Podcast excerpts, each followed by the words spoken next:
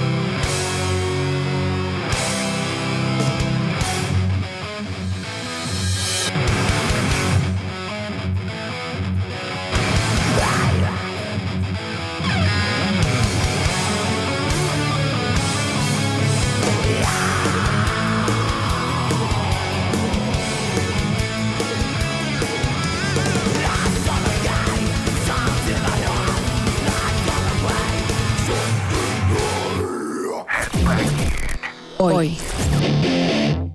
Y así comenzamos la sección de efemérides, así como escucharon esta canción a cargo de Children of Bodom, llamada Lake Bodom, que pertenece al álbum Something Wild, disco que salió y se publicó en un 16 de noviembre de 1997, álbum, álbum debut de esta gran agrupación a cargo de Alexi Laiho con un, un, tracklist de, de, nueve, de nueve rolas, el cual incluye un cover que se llama Más Hipnosis, que es a cargo de, que es originalmente de, de Sepultura y así empezamos este programa.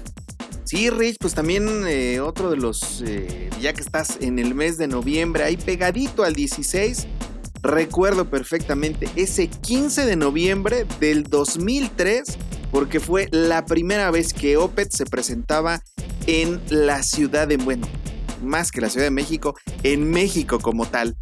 Fue en el circo, en el circo volador, un set list eh, interesante sobre todo porque hay que recordar que era cuando estaban eh, pues promocionando esta, estos discos del de, Damnation y todo este, esta eh, pues este par, vamos, este par de discos, eh, cuando empezó Opet realmente a sacar todo un material completito, pues digamos, con un...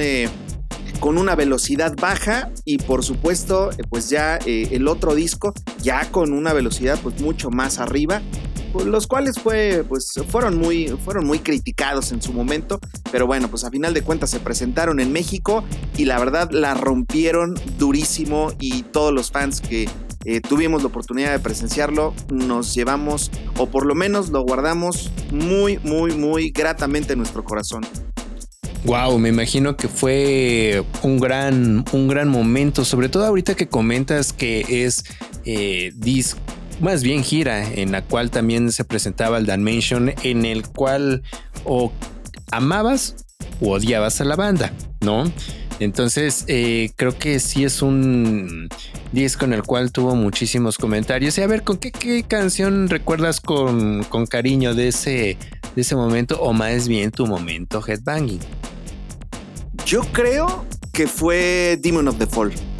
Fue, Creo que sí es de las canciones que regularmente siempre eh, pues, toca Opet y precisamente con esa cerraron el, el, concierto. No fueron muchas canciones, porque te digo, fueron una, una mezcla ahí de, de, pues, de la discografía como tal de Opet, pero sí estaban empujando mucho, obviamente, el Damnation y el Deliverance, ¿no? Que fueron discos que salieron, pues prácticamente un año antes, salieron por ahí del 2002, si no mal recuerdo, y obviamente, pues para 2003, noviembre, estaban en su pleno apogeo con todo el apoyo a, esos, a ese par de discos. Grandes, grandes discos, gran presentación realmente porque el emblemático Circo Volador siempre ha recibido a grandes agrupaciones y pues Opet fue una de ellas en ese momento y me voy hacia la fecha de también un 16 de noviembre pero del 2017 George se presentaba Apocalíptica en el Teatro Metropolitan de la Ciudad de México. También un concierto el cual eh, resultó, digamos, un poco íntimo. Hay que recordar que el Teatro Metropolitan es, no es de gran tamaño, pero sí es un venio, un recinto en el cual se puede apreciar muy cómodamente los eventos y pues como Apocalíptica, es una banda que requiere de mucha atención, sobre todo por la parte eh, de los chelos, o sea, sí, la verdad es un concierto en el cual recordamos, recordamos con mucho cariño, pero sobre todo, George, hay que eh, mencionar y decirles a nuestros escuchas, sobre todo ahorita que estamos mencionando parte de estos conciertos, porque seguramente habrá algunos más que se nos puedan estar pasando. Si alguno de ustedes que nos escuchan fueron alguno, también compartan. O si fueron en particular alguno de estos, pues también compártanos su, su experiencia, que de esto se trata este programa que escuchan a través de Bull FM llamado Get Banging MX. ¿Qué más tienes, George? Oye, pues también otro disco que cumple años un 17 de noviembre, pero de 1986 fue eh, The Sign of the Pit. En este caso, pues es parte de los trabajos que estuvo haciendo Diamanda Galas con respecto a la epidemia del SIDA y que si no mal recuerdo también uno, bueno, su, hermano de Diamanda, Galas, de Diamanda Galas falleció a causa de esta eh, pues, complicaciones de, pues, del SIDA, ¿no? Y precisamente ella se enfrascó mucho en pues cantar sobre este problema que pues pocas personas estaban atendiendo y ella fue una de las primeras en darle voz a mucha gente que pues perdió desafortunadamente la vida a causa de esta enfermedad y bueno pues recordamos justamente un 17 de noviembre como lo decía de 1986 este buen buen disco de Sign of the Pit. Wow, en 1986. Eh, también en cuanto a shows, muchos dirán, ok, no va con la línea, por qué lo mencionan y demás, pero sí merece ser mencionado. Y sí, ya estoy bien.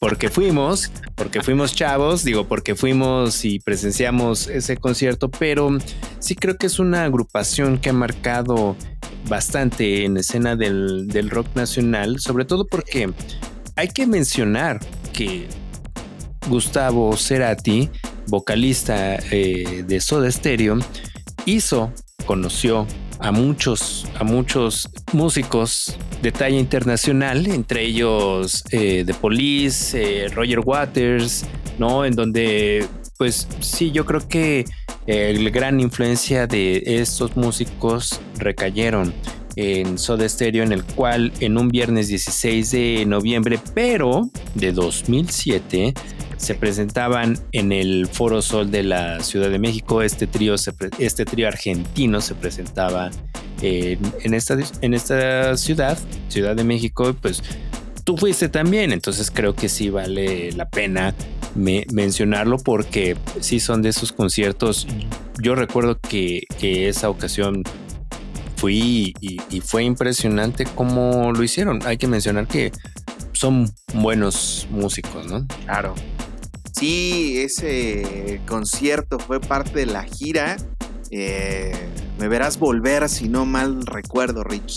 Sí, sí, sí, sí. sí fue parte justamente de esa, de esa gira. Hay que recordar que, bueno, pues realmente Soda Stereo ya no estaba tocando.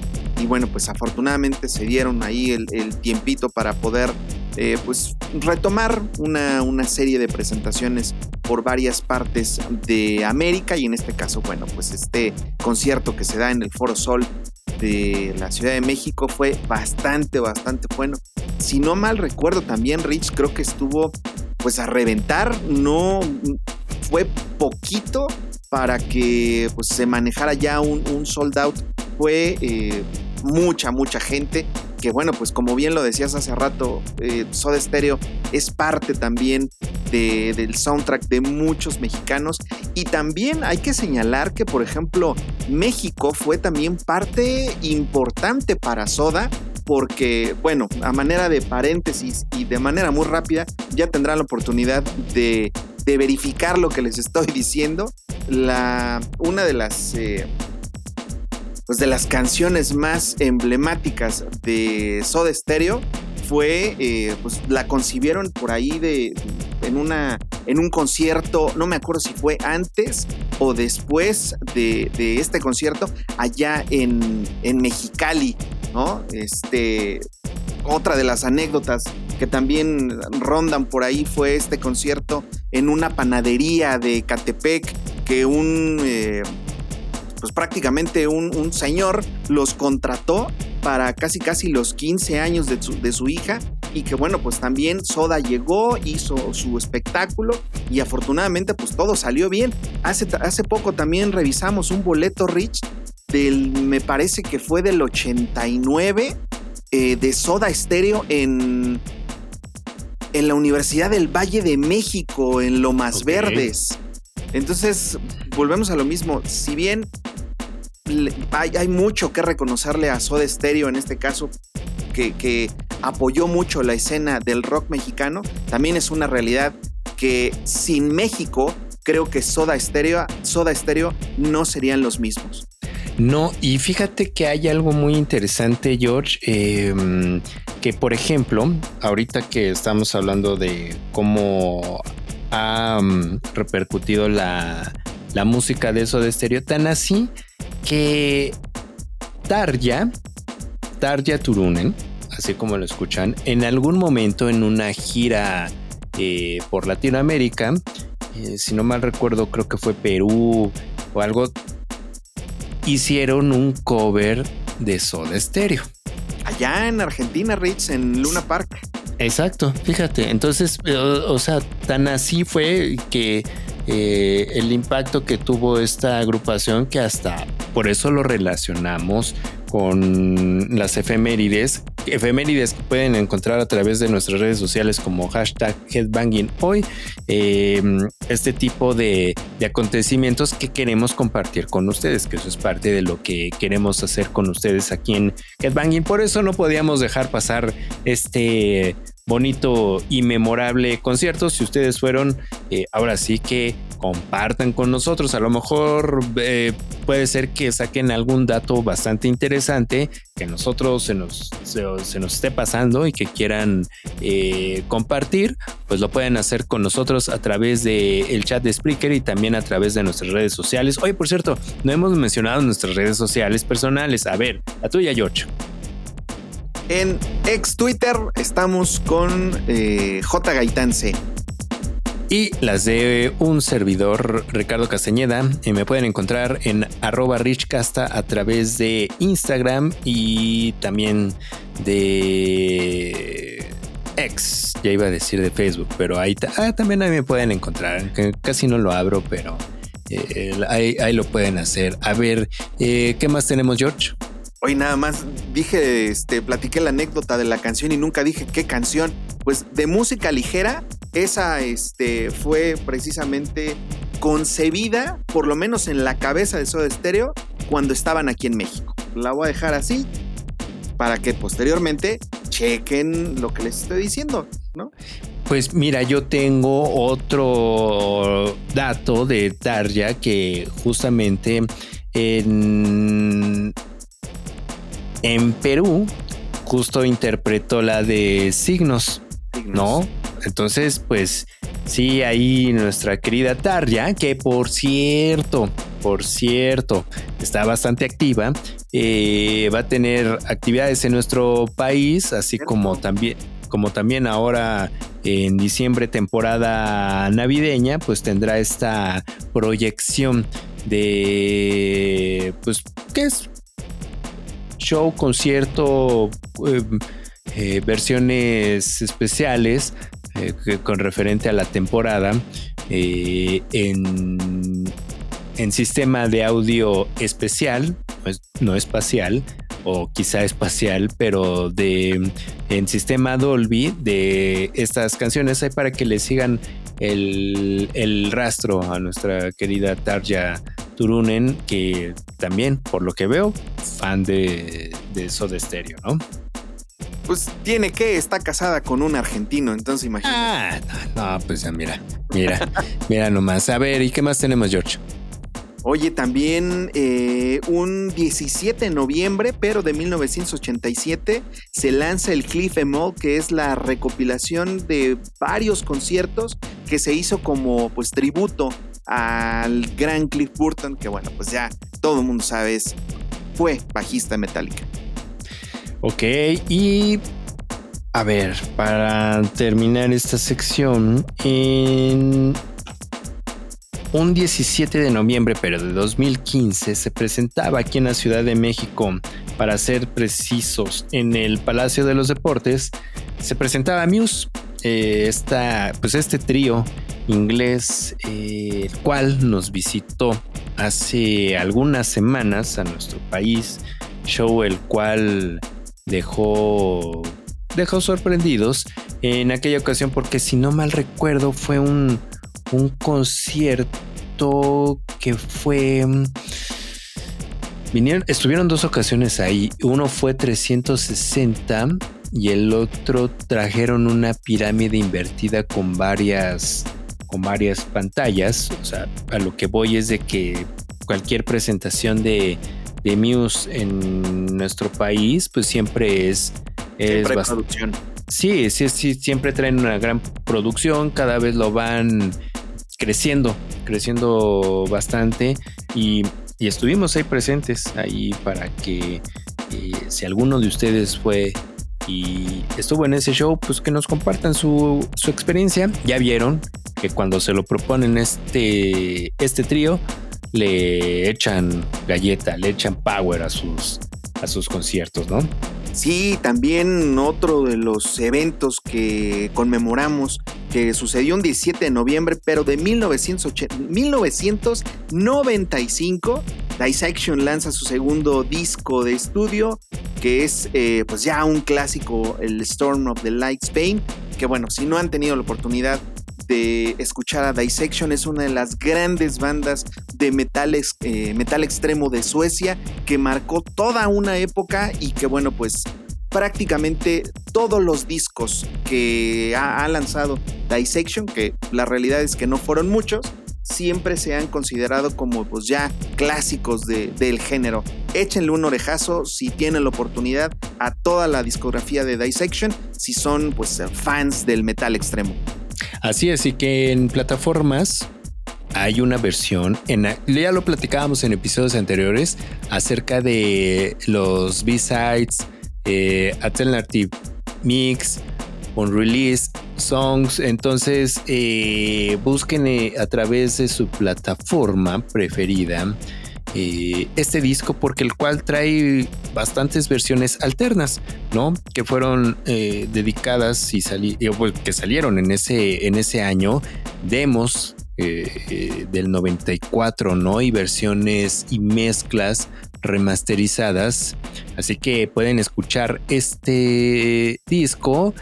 Y te parece, George, que para hacerle homenaje a este disco de Dissection, pues vamos a escuchar esta canción que se llama Where Dead Angels Lie.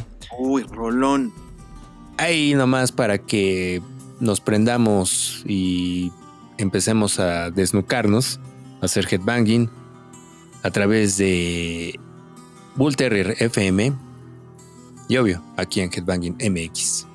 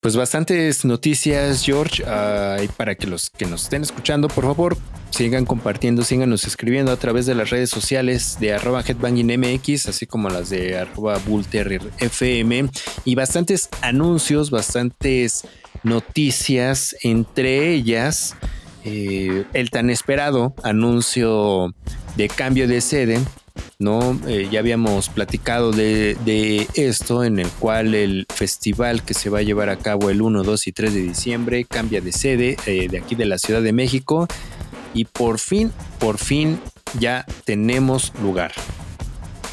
Sí, ya tenemos eh, lugar, Rich. Está pues, digamos, un poco al oriente de la Ciudad de México, no tanto en este caso al norte como eh, pues se había eh, previsto hace, hace ya algún tiempo, o fue como con el, anuncio oficial con el que se presentó este festival eh, que originalmente se iba a hacer en el Parque Bicentenario, muy cerca del metro pues Camarones Metro Refinería, para ser más exactos. Desafortunadamente, bueno, pues algo, algo pasó. Este, no estamos seguros todavía que, eh, pues, cuál, cuál fue la situación por la cual el festival decidió cambiar de sede. Todo parece indicar que, eh, pues, los vecinos no están muy de acuerdo con que se lleven a cabo este tipo de eventos masivos, sobre todo por tema de, de tráfico, este, que sí se pone muy, muy pesado para poder salir de entrada, llegar y salir del evento.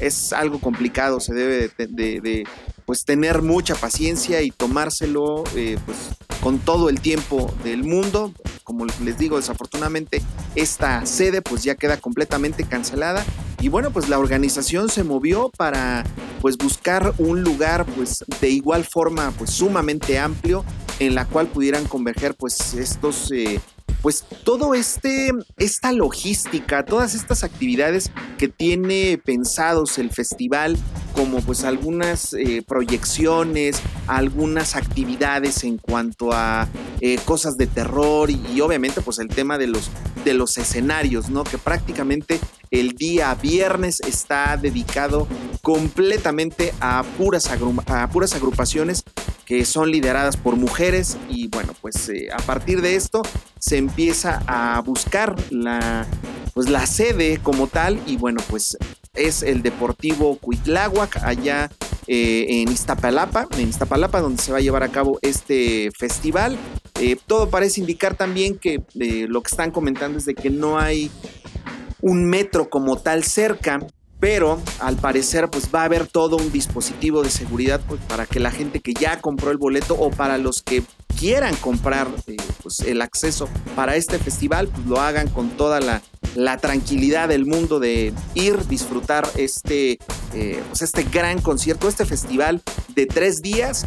Las personas que también ya eh, que asistieron al hipnosis, a este festival, saben de qué se trata, cómo está la zona, cómo moverse y este tipo de cuestiones, porque justamente se hizo ahí ese festival. Pero bueno, para los que no tuvimos la oportunidad de asistir al hipnosis, todo parece indicar que bueno, pues no va a haber ningún inconveniente pues para poder eh, pues llegar a este, a este recinto, Rich. Así es, eh, nosotros como tal no fuimos, pero sí se hizo una cobertura ahí en el en el Festival Hipnosis, el cual si podemos ver a través de las redes sociales de Headbanging, el lugar, el recinto se ve muy bien, ¿no? Sí está al, al oriente de la Ciudad de México, un un lugar en el cual todavía no estamos tan familiarizados. Entonces recuerden que estos boletos que se adquirieron inicialmente para el Parque Bicentenario pueden ser utilizados también para este nuevo recinto, esta nueva sede. Entonces, para que sigan las redes sociales del festival y pronto hablaremos de nueva cuenta con Omar, que pueden revisar también nuestra charla eh, que tuvimos con él con los detalles de este festival, justo de lo que estaba mencionando George, o sea, de del por qué se hizo esta curaduría de, bandas y la selección por días. Entonces, chequen ahí eso y ese, ese, ese bonus eh, que tenemos en nuestras plataformas y que también pueden eh, revisar y estar al pendiente de lo, pues ahora sí que estamos a unos cuantos días de este festival para que eh, en una de esas volvamos a hablar con, con el, ahora sí que con los creadores de él y que nos den los, los pormenores, así para que estén un, un buen, un buen, un buen al pendiente de todo lo que haremos, porque obviamente estaremos ahí haciendo esa cobertura y a ver si tenemos más sorpresas. Esperemos, esperamos y lo vamos a, a tener, mi George. Sí, pues ya prácticamente estamos a dos semanas de que se lleve a cabo este Life After Death Horror Fest, que bueno, pues se va a llevar a cabo el primero, el 1, 2 y 3 de diciembre, como les decía, en el Parque Cuitláhuac, que les decía deportivo, pero no, es Parque Cuitláhuac, está ubicado en Avenida Genaro Estrada, esquina Antonio Díaz Soto y Gama, esto en el área federal Parque Cuitláhuac, allá de la alcaldía Iztapalapa. Creo que eh, la organización se va a tomar muy en serio el hecho de poder trasladar eh, pues, a, los metros pues, más cercanos, se va a organizar obviamente con eh, pues, la seguridad eh, un, fuerte dispositivo de seguridad para ofrecer a los asistentes y que bueno, como ellos lo mencionan, que de lo único que se, tienen que preocupar es que eh, pues todos los que vayamos a este festival nos preocupemos solamente por disfrutar los tres días de concierto y sobre todo de las bandas que van a estar Rich, que bueno, pues eh, vale, creo que vale mucho, mucho la pena. Va a estar Lita Ford, va a estar La Cuna Coil, va a estar Coven, que como lo decíamos en la plática con, eh, los organizadores de Life After Death. Creo que simplemente por Coven vale completamente la pena. Si no viste a Coven o si no tienes la oportunidad de verlos, de verdad vale muchísimo la pena de escuchar su música.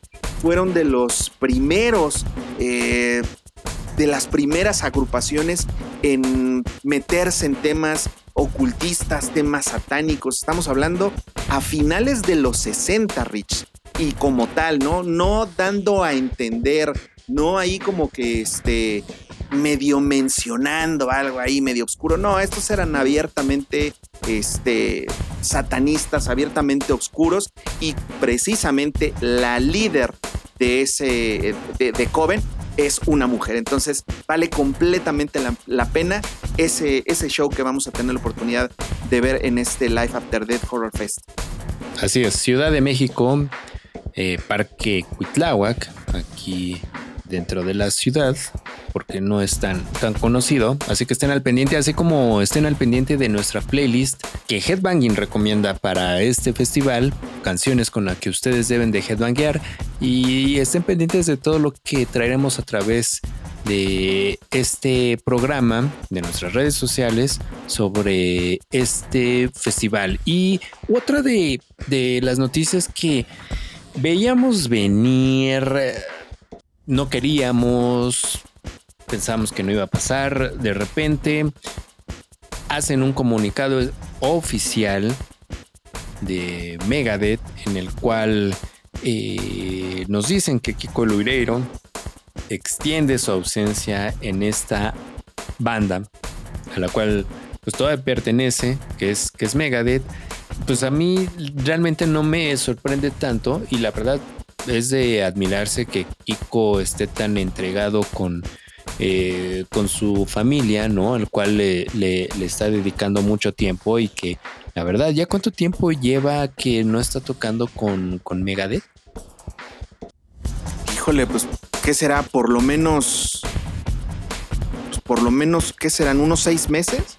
Sí, unos cuatro meses, fácil. Puede, puede ser, sí, puede ser, porque todavía se presentó Em, por ahí de abril en algunos festivales ahí en Europa entre abril lo vimos aquí Rich el año pasado todavía. Sí sí sí todavía en diciembre lo vimos en, aquí en Toluca en el Estado de México y, la verdad o sea bueno no no pintaba ni nadie se imaginaba todo lo que iba a ocurrir. Después hacen el anuncio la banda a través de sus redes sociales sobre pues, sobre el tema, en el cual no va a estar en, en, Megadeth durante pues, un tiempo indefinido, lo cual, a ver, hagamos la cuenta, George. Diciembre, enero, febrero, marzo, abril, cinco meses en los cuales eh, tendremos eh, dentro de ese, de ese tiempo a Megadeth en, en, nuestra ciudad, aquí presentándose en la Arena Ciudad de México y pues no hay ni para cuándo.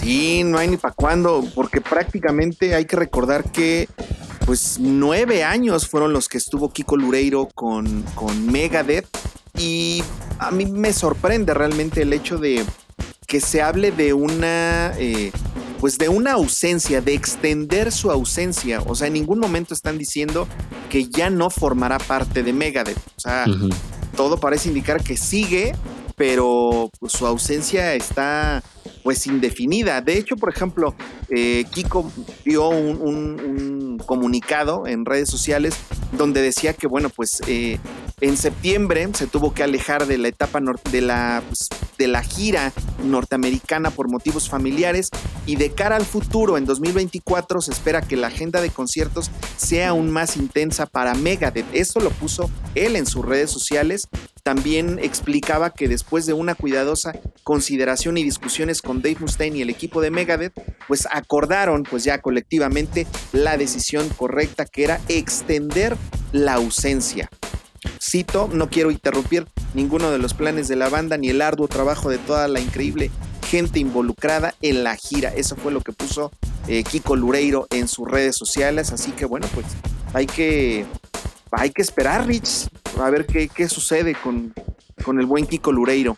Así es, no es oficial su salida, es indefinido por causas de fuerza mayor, así que estemos al pendiente, todo puede pasar en, en cinco meses, pero pues aquí lo esperamos, es un gran músico, hay que recordar que él inició en otros proyectos como Angra, escuchen todo su material, es un gran músico, creo que sí es un, un gran uh, acierto, ¿no? De, de Megadeth, de, tenerlo en el, en el grupo, pues pongamos changuitos nomás para que, que no tarde mucho en regresar y que ahora sí que to, todo lo que sus problemas, sus, las causas por las cuales no va a estar dentro de la gira, pues no se, no se extiendan no se extiendan de más. Chequen la entrevista que tuvimos con, con él precisamente cuando salió este álbum, el cual están promocionando, que se llama The Sick, The Die and The Dead.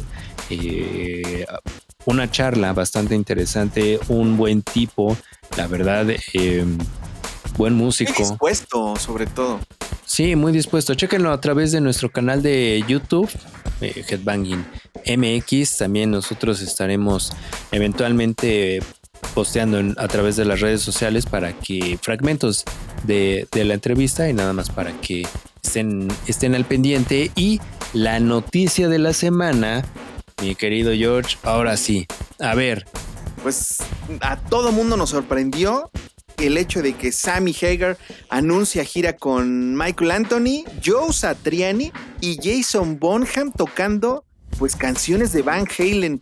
Esto eh, pues lo dio a conocer precisamente el, el, ex vocalista de Van Halen y bueno pues dio a conocer que esta pues esta gira a la cual le pusieron por nombre The Best of the Old Worlds se va a llevar a cabo en 2024 y que bueno pues va a estar conformada justamente por ex compañeros de banda, que en este caso Michael Anthony, que era el pues el bajo de Van Halen, está Jason Bonham, el batería, el baterista, obviamente, hijo de, del legendario John Bonham de Led Zeppelin, y bueno, pues Joe Satriani, que eh, pues no sorprende mucho esta relación Sammy Hagar con Joe Satriani, ya que bueno, pues eh, recordarán que estos, estos dos han trabajado en este proyecto bien interesante, muy atractivo, que se llama eh, Chicken Food.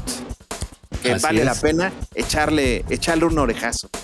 Sí, de que de hecho, si no mal recuerdo, así eran las redes sociales de Joe Satriani, ¿no? Eh, eh, Chicken Food suena bastante, bastante, bastante interesante. De hecho, he de confesar, George, a los que nos estén escuchando, creo que Van Halen es de las contadas bandas que afortunadamente o más bien desafortunadamente no me ha tocado ver, pero afortunadamente son de las pocas que me falta por ver, ¿no? Entonces creo que sí sería bastante interesante ver todo lo que hacen, pero desafortunadamente ya no están, eh, ya no están ni, ni, ni Eddie ni, ni Alex, ¿no? Que pues ahora sé que los hermanos, ¿no? En el, en el cual, pero va a estar interesante, estemos al pendiente de todas las sorpresas que hay, así como de todas las sorpresas y de, pero en serio, qué cantidad de festivales y carteles que se han destapado en el transcurso de esta semana.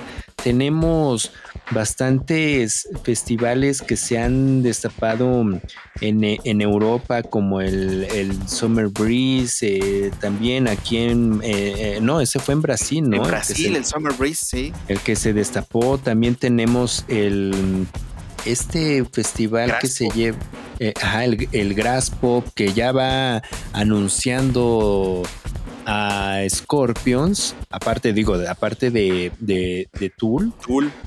Sí anunciaron a, a, a, Machine Head, Scorpions, a Bring Me the Horizon, junto con Avenged Sevenfold, artistas confirmados para el Grass Pop Metal Meeting 2024. También eh, tenemos otros festivales que, que, que, que si dices wow, como el Brutal Assault, que es en República Uy, Checa, tienen art bestial, sí, bestial. Brutal, justamente.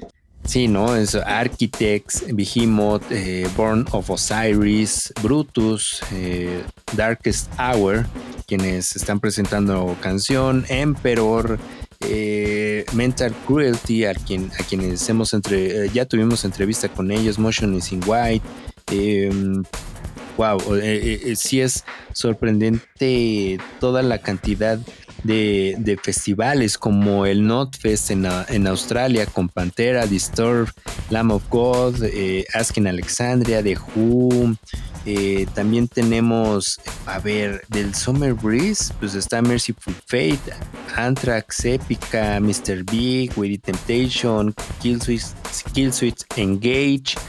No, ahora sí que la festivaliza. La festivaliza, como dices tú se empieza a, mm, a, dar a conocer de los festivales más importantes a nivel mundial. Hay que ver que nos tienen preparados todos los demás, así que vayan ahorrando, vayan echándole monedas al cochinito para que nos den una sorpresa y ¡pum! Oye, Rich, ahorita que, mencionabas a Merciful Fate, justamente, bueno, se va a presentar allá en el Summer Breeze. Este anunció también en las redes sociales de Merciful Fate que se van a estar presentando en Chile por ahí de abril más o menos. El Summer Breeze, si no mal recuerdo, también está por estas fechas. Entonces, me da mucho que pensar el hecho de que, bueno, pues estén en Brasil, luego van a estar en Chile, es muy posible, creo que vayan a, si no mal recuerdo, a Ecuador o a Colombia y de ahí en una de esas le peguen el brinco a México. ¿eh? Hay que recordar que se está preparando el, pues un, festival en Ciudad de México pues bastante bueno a cargo de, de, de Cacique. Ya lo anunciaron ellos en sus redes sociales de que van a hacer un festival en Ciudad de México y yo creo que Merciful Fate sería una de las cartas fuertes tomando en cuenta que ya están pues en están de gira y están pues obviamente en el continente.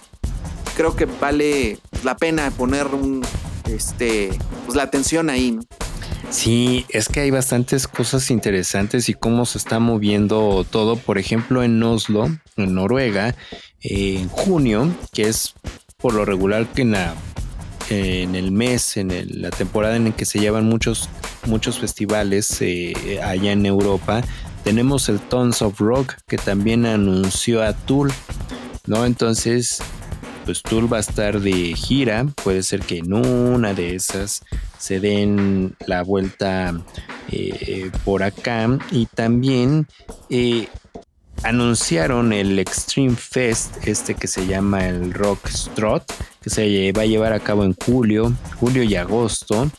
Eh, va a estar Creator, Amon Amart, Opet, eh, Kai Kai Priest, Paradise Lost, Leprus, Exodus, o sea, la oferta, la oferta de bandas y sobre todo de metal y de, festivales ya se está dejando venir. Así que yo ya me emocioné, George. Así que, pues, pues hay, que echarle más eh, monedas a la alcancía para que en una de esas, digamos, pues nos aventamos, ¿no? ¿Qué piensan ustedes? O sea, a lo mejor hay un festival que ustedes puedan recomendar. Platíquenos, platíquenos a través de las redes sociales de Headbanging y de Bulter FM.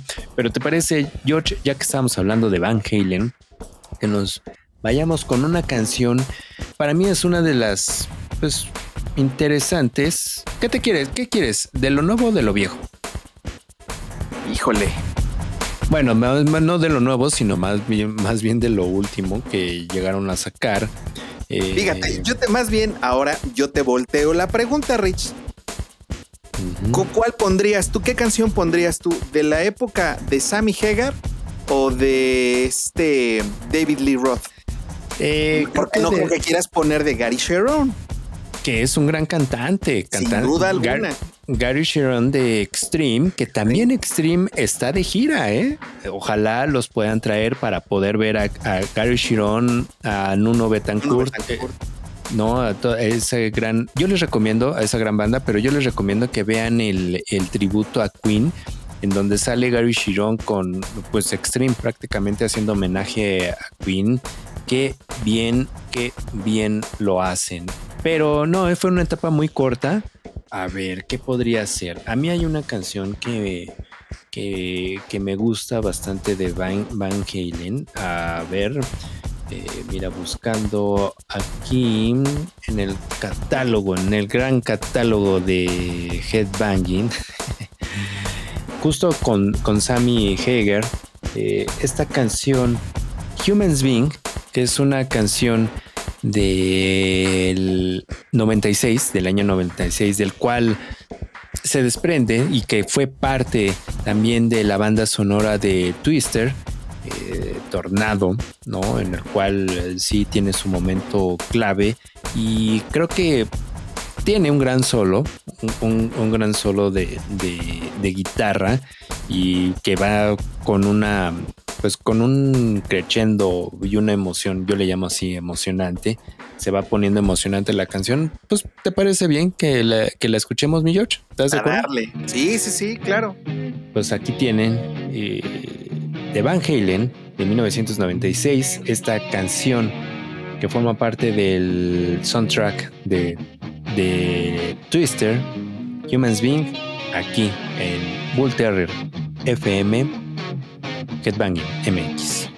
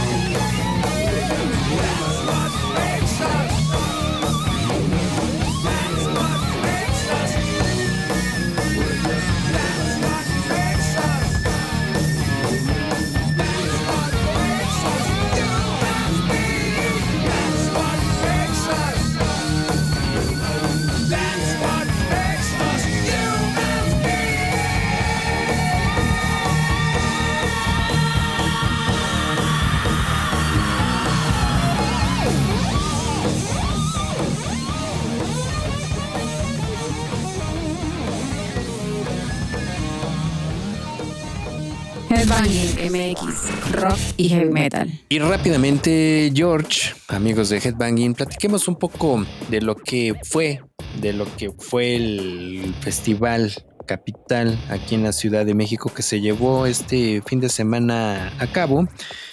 Jornada de tres días eh, aquí en la Ciudad de México, un festival que está bastante y muy bien posicionado, eh, en el cual nos hemos llevado la gran sorpresa ya de, creo que de unos cinco años para acá, ya había entrado a las listas dentro de los mejores festivales a nivel mundial. Sí, así como lo escuchan ustedes, sí, em, entró a las listas, ya había entrado, pero otra vez se integra eh, eh, en el Pool Star Awards del próximo año, en cual los nominados están eh, fíjate, George. Eh, dentro de la eh, categoría de International Music Festival of the Year está el British Summertime, que se lleva a cabo en el Hyde Park de Londres, el Download Festival, que también se lleva a cabo en UK, el Glastonbury Music Fest, que también se lleva a cabo en Reino Unido, tenemos el Primavera Sound de España, el Tomorrowland, que es de música electrónica en Bélgica, el Hellfest en Clisson, en Francia, y tenemos este festival Corona Capital de la Ciudad de México. ¿Cómo ves? Sí, la realidad es de que hay que reconocer, eh, como dicen por ahí, ¿no? Honor a quien honor merece pues esas son los reyes de la logística, de la organización. Eh, creo que cada año, este, y, digo, no me dejarás mentir, Rich, porque tú has estado ahí. Eh, este festival sí ha cumplido de alguna u otra forma el hecho de decir, hay algún problema, al siguiente lo mejoro. Si hay alguna situación, la mejoro. Y cada año, cada año se van reinventando van mejorando de manera que van armando toda una organización, toda una logística sumamente buena para pues brindarle justamente a la gente buenas experiencias, buen audio, buenas bandas y bueno, al final una experiencia pues eh, por demás eh, muy muy buena para todos, ¿no? Creo que como te digo, poco a poco han ido este, afinando ese tipo de detalles que desafortunadamente eh, pues adolecen el resto de festivales que hay aquí en, en, México como tal. Sí, y, mm, en esta edición en la cual se llevó a cabo tres, días tuvimos a bastantes bandas con un perfil eh, bastante, bastante comercial, pero por ejemplo, a ver, demos un, un repaso. Eh, por ejemplo, el día viernes, en su primera, primera jornada, se presentó Phoenix, esta agrupación francesa, los Hypes, eh, que visitan bastante la Ciudad de México, a la, agrupación inglesa Pulp, y terminando, eh, bueno, Arcade Fire, Hot Chip y para el cierre del primer día, Alanis Morissette, en el cual eh, interpretó bastantes canciones de disco que la hizo famosa, Jet Little Pill y que mm, hizo homenaje, y lo saco a relucir George y escuchas de Headbanging, hizo homenaje en una canción a Taylor Hawkins, baterista de los Foo Fighters, en el cual sí puso eh, videos recordando su etapa en la cual grabó eh, álbum con él. Y sí, al término de una canción sale ahí eh, el la foto de Taylor Hawkins.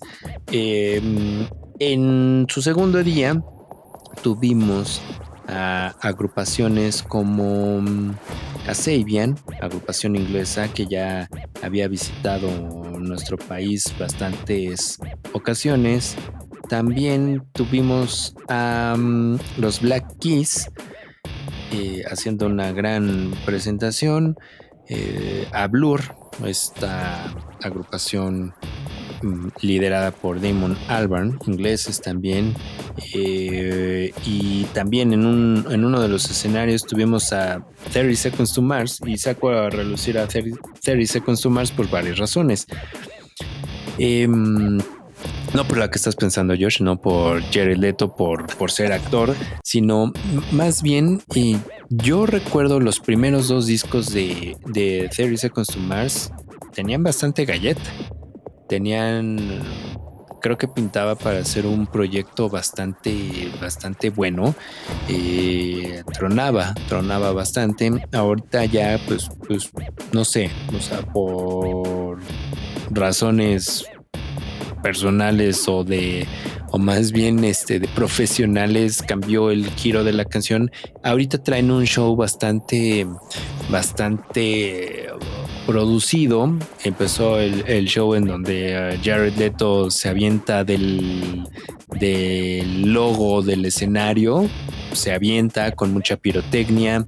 Eh, creo que esto en una versión más rockera hubiera sido bastante, bastante interesante y no lo hicieron mal. Cerró Blur el, el segundo día, pues, canciones que hacen saltar no creo que headbanguear, pero más bien saltar ahí a, los asistentes. Y en el tercer día, en el cual fue el cierre del festival, tuvimos a una agrupación bastante interesante, una banda de, punk formada eh, en Los Ángeles, en cual se desarrolló esta escena del hardcore, hardcore punk, eh, con vocalista, el vocalista original de Black Flag eh, y fundador eh, Circle Jazz, Circle Jerks, eh, esta agrupación que se llama Off y al cual tuvimos el chance de platicar un poco con, con, ellos. Es un proyecto bastante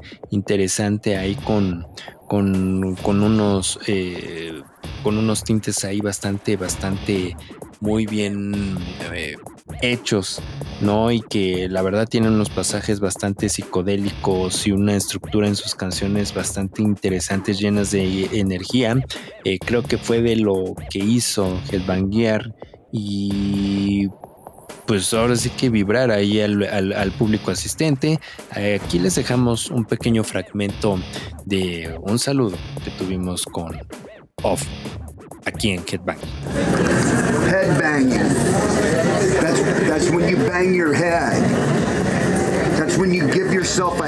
Y solo en Headbanging, ¿eh? Aquí el, este saludito de lo que representa eh, headbanging para, para off. Y también estuvieron los Breeders, los Breeders, canción que que te acuerdas de, esa etapa de en la cual todavía era bueno MTV George, eh, que había un promo mm, de, MTV en el cual sonaba una canción de, de, Breeders. Que es esta agrupación de chicas, ¿no? Eh, exactamente. sí. Fíjate, si la memoria no me falla, creo que se llama Cannonball. Es correcto. Y esa fue con, sí, y esa fue con la canción con la que abrieron su show. Y pues ya te imaginarás, ¿no? Creo que fue una edición en la cual em, fue muy, muy noventera, ¿no? Con, con las alineaciones con bandas que les hemos estado mencionando. Y sí, muy british. Sí, muy british. Y Cannonball fue la, la canción que hizo vibrar y que prendió a los, a los asistentes también. Ahorita hablando de British, pues tuvimos a Noel Gallagher. Eh, ah, bueno. ¿Qué más este British que Noel Gallagher? Totalmente. Estuvieron los Chemical Brothers, ¿no? También dentro de las sorpresas esta agrupación eh, de synth pop. Eh, eh, que, que, lo saco a relucir George porque Berlín esta agrupación de synth pop, pues eh, tocó y interpretó esta canción tan famosa que es Take My Breath Away, escrita ni más ni menos que por el mismísimo Giorgio Moroder. sí. entonces pues se presentaron, hubieron varias sorpresas también, también, también tuvimos a los ingleses de los Pet Shop Boys, ¿no? Eh, que hicieron tocaron un... en Sí, Metropolitan y que Sí, al sí, les fue súper bien. de hecho, yo estaba en una parte del, del festival. A lo lejos escuchaba este cover de Where the Streets Have No Name. De YouTube. de YouTube.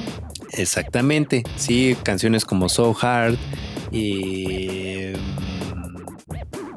Go West, It's a Sin, sí, exacto. Y también, bueno, ellos ya casi al cierre del, del festival y pues obvio, obvio, por lo cual fuimos a este festival entre todos los eh, artistas que hubieron, pues obviamente The Cure cierra el festival y con un show bastante, bastante emotivo, llamémosle así, con un setlist no tan largo en esta ocasión, sino fue de unas 28 canciones. Y, y padre, como lo pueden ver a través de nuestras redes sociales, canciones como Pictures of You, Love Song, Fascination Street, Just a Heaven, A Forest, bastante, bastante cumplidor para cerrar con la emotiva, emotiva y alegre Boys Don't Cry.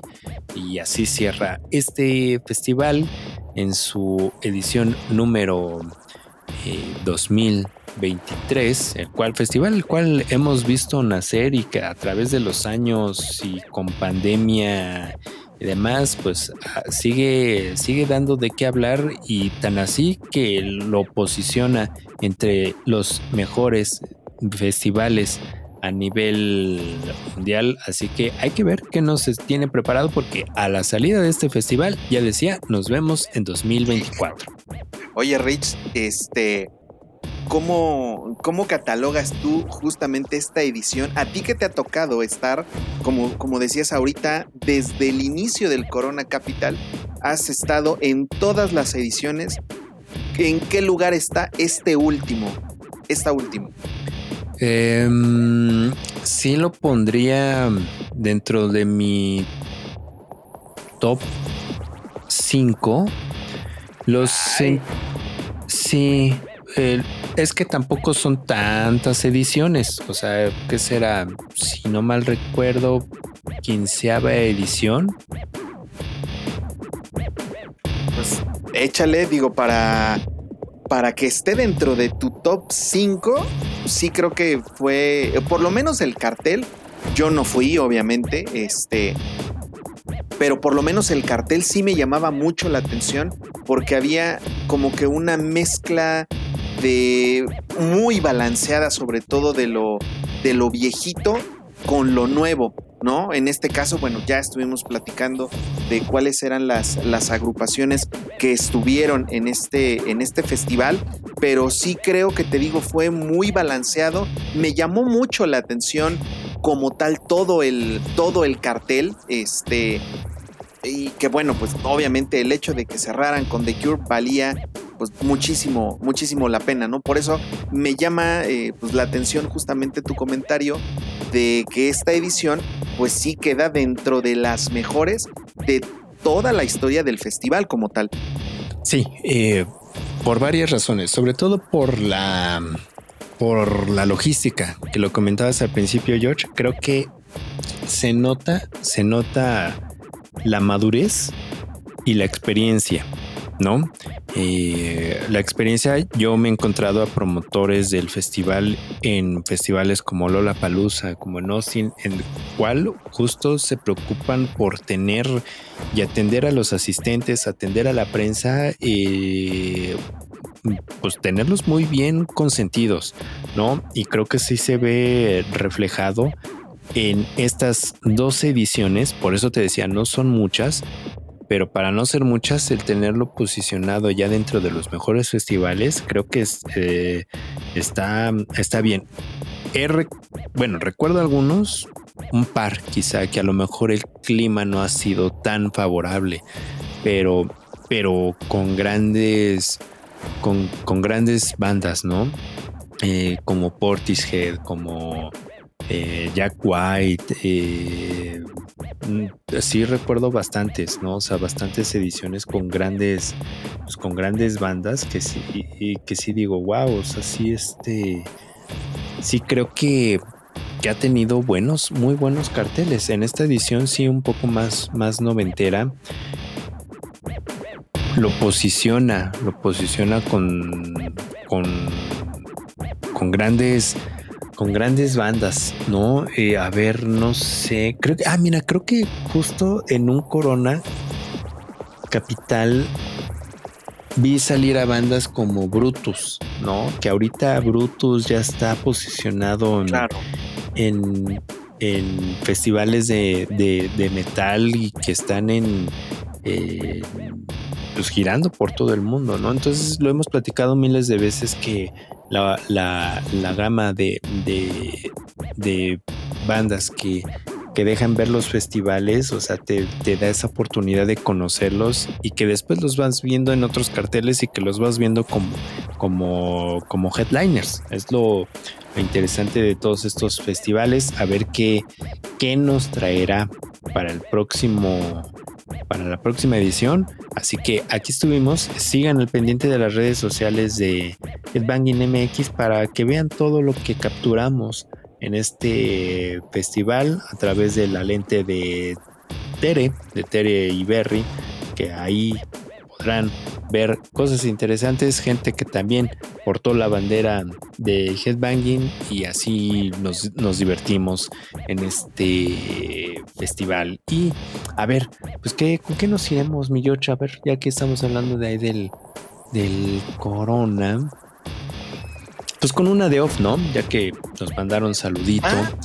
Y demás, hay para que escuchen bien lo que trae este proyecto que ya platicamos de qué va. Pues ahora sí que como su nombre lo indica, What's, What's Next.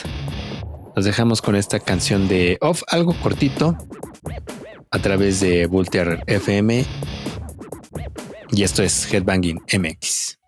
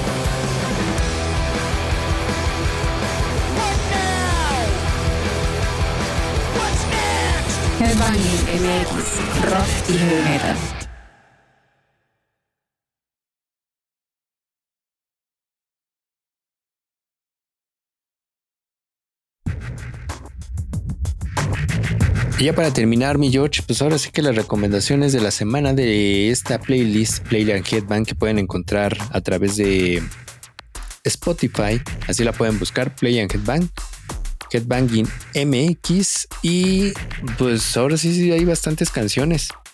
Dentro de ellas tenemos lo nuevo de Dogma, Make Her Mine, Big Witcher.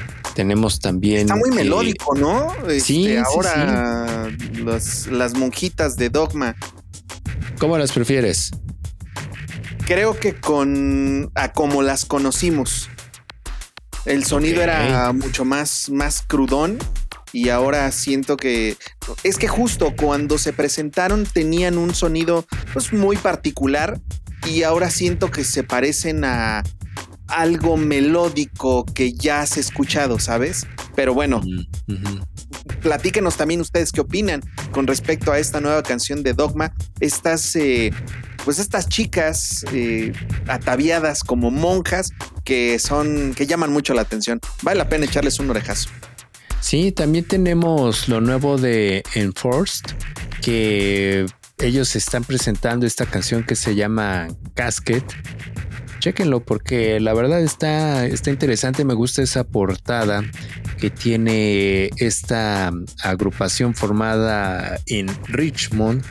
El 2017, que relativamente bastante nueva esta agrupación de hard- hardcore punk, hay para que le echen un orejazo y también tenemos lo nuevo de el cantante de y fundador de Emperor que está presentando esta canción que se llama Pilgrimage to Oblivion de Ishan que lo pronuncié bien George Sí, el noruego ya sabes qué es lo de nosotros.